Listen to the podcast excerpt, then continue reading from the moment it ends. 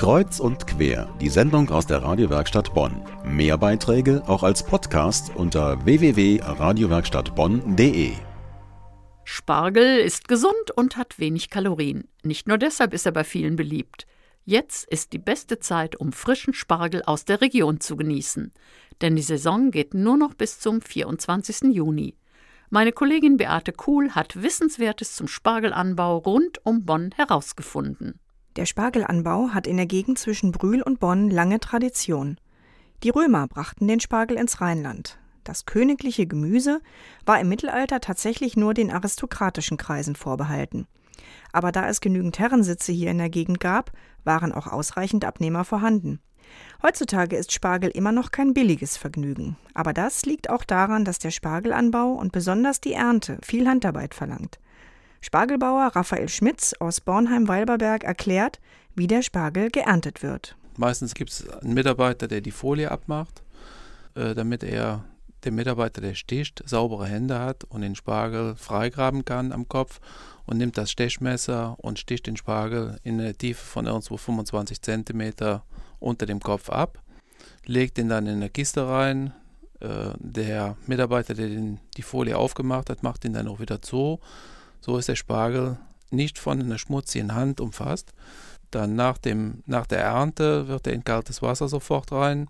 Zu Hause wird er dann in Eiswasser geschockt und gekühlt und danach gewaschen, sortiert und dem Verbraucher angeboten zum Verkaufen. Wenn man sich also eine Portion Spargel gönnt, sollte man auch wissen, wie man ihn am besten zubereitet. Da gibt es verschiedene Möglichkeiten, weiß Raphael Schmitz.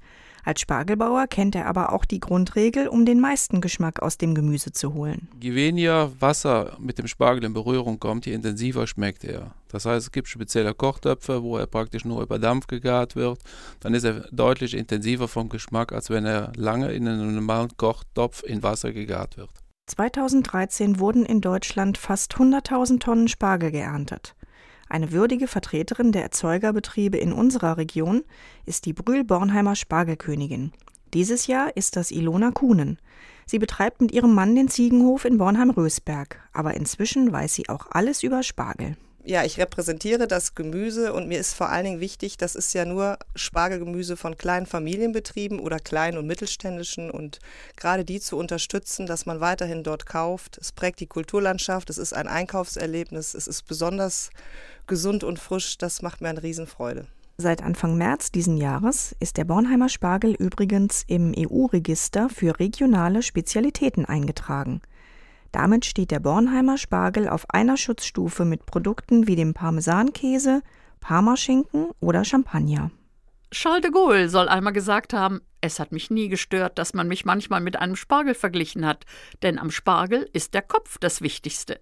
Wenn Sie wissen möchten, wo Sie den echten Bornheimer Spargel direkt vom Erzeuger bekommen können, dann schauen Sie auf unsere Homepage radiowerkstattbonn.de Dort haben wir weitere Informationen für Sie verlinkt. Und wenn Sie jetzt Appetit bekommen haben und sehr bald Spargel machen, dann können Sie unser Rezept für eine schnelle, echte holländische Soße nutzen. Für eine echte Hollandaise braucht man nur zwei Eigelb und 150 Gramm Butter. Und es ist ganz einfach, wenn man schön langsam arbeitet. So geht's. Die Butter schmelzen und wieder ein bisschen abkühlen lassen. Die beiden Eigelb schaumig schlagen, mit einem Handmixer oder per Hand weiterschlagen und dabei die Butter tropfenweise zufügen. Die Masse wird dann dickflüssig und schaumig. Nach dem vorsichtigen tropfenweisen Anfang kann man ein bisschen mehr flüssige Butter angießen. Am Ende eine Prise Salz hinzufügen. Wer mag, darf auch ein paar Tropfen Zitrone beigeben. Wenn Soße übrig bleibt, schmeckt die kalt als Brotaufstrich ganz ausgezeichnet.